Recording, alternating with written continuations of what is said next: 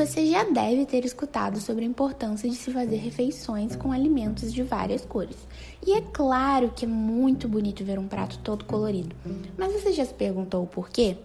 A cor dos alimentos vem de pigmentos que, além de colorir, proporcionam inúmeros benefícios para a saúde.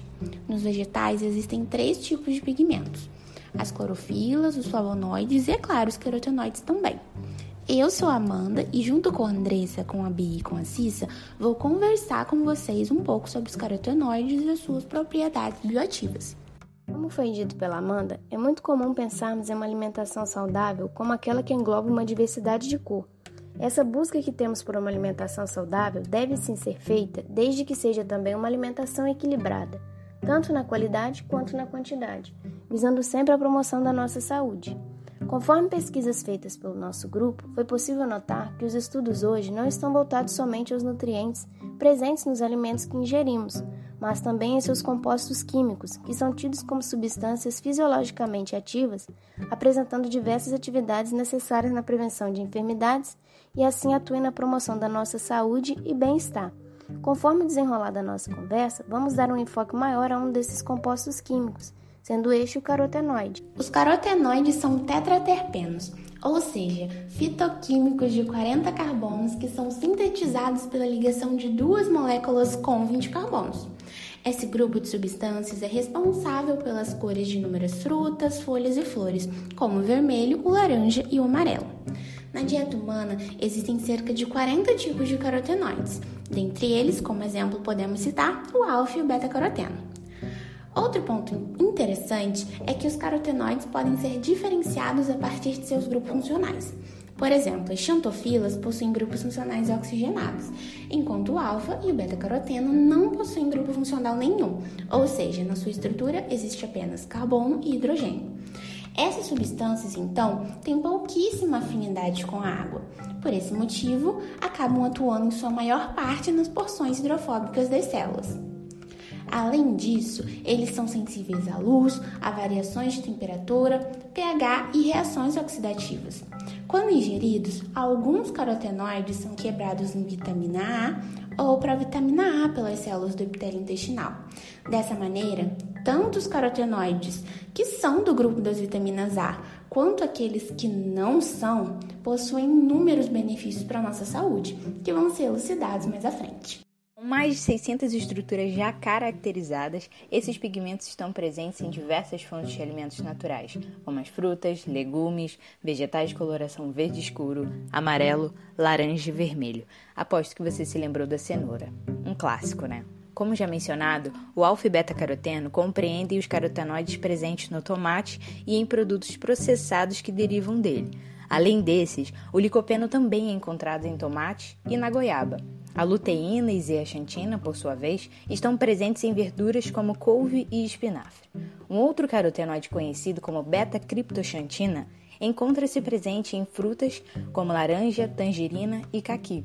Vale lembrar, claro, que esses são alguns dos exemplos mais característicos das principais fontes alimentícias. Os carotenoides ainda são encontrados em diferentes organismos como algas, fungos, bactérias e até animais. Legal, né? Os diversos efeitos dos carotenoides citados pela Bia e sua possível ação na prevenção de doenças como aterosclerose, câncer e distúrbios na visão fazem com que esses compostos sejam amplamente estudados em todo o mundo. O potencial bioativo desses compostos está associado à sua atividade como provitamina A, sendo beta-caroteno o principal carotenoide com essa atividade, gerando duas moléculas de vitamina A após a sua clivagem. Não preciso nem dizer que a vitamina A é importantíssima para a saúde dos olhos, na formação de pigmentos fotossensíveis da retina e proteção da pele, né? Já o outro potencial dos carotenoides que tem ganhado destaque é quanto ao seu efeito antioxidante. Ele é demonstrado pela remoção de radicais livres e principalmente do oxigênio singlete, que nada mais é do que um oxigênio altamente reativo gerado por fontes endógenas, a partir de processos biológicos naturais, e exógenas, como a partir do consumo do tabaco, poluição, radiação solar e o estresse, capazes de danificar células e proteínas importantes do nosso organismo. Será que tem alguém estressado aí? Vou te dizer que a atividade antioxidante é intensificada com o aumento do número de duplas ligações conjugadas, grupos cetona e presença de anéis ciclopentano em sua estrutura. Assim, temos o licopeno desempenhando melhor essa capacidade, seguido do alfa-beta-caroteno. A partir disso, os carotenoides conferem proteção do DNA contra oxidação, modulam o metabolismo de carcinógenos, podem inibir a proliferação celular, aumentar sua diferenciação, estimular a comunicação entre elas e ampliar a resposta imunológica. Além disso, observa-se o efeito sinérgico entre beta-caroteno e vitaminas como C e E na proteção celular. Ufa! Diante de tantas funções biológicas, fica claro a importância desses compostos para a manutenção da saúde e prevenção de doenças, né? Mas e aí? O que será que temos de estudos já realizados sobre as propriedades bioativas e os carotenoides? Vem comigo para nos informarmos juntos. Em 2002, um estudo realizado com humanos mostrou que o consumo diário de 30 mg de licopeno, obtido a partir do molho de tomate, durante três semanas por indivíduos com câncer de próstata, foi capaz de reduzir o dano oxidativo ao DNA, bem como os níveis séricos do antígeno específico da próstata, em mais de 20%. Isso chamou a atenção da comunidade científica, claro, sugerindo que o licopeno pode estar envolvido na prevenção desse e outros cânceres, além de ajudar no tratamento. Outro estudo mostrou que uma dieta rica em luteína e zeaxantina é capaz de reduzir a incidência de cataratas. Estas xantofilas inibem a progressão de degeneração macular ao absorver luz visível, prevenindo assim a formação de catarata. Nesse experimento, indivíduos tratados com até 30 mg por dia desses carotenoides responderam com elevação na sua concentração sérica, o que aumenta a densidade do pigmento macular, contribuindo para a prevenção da doença.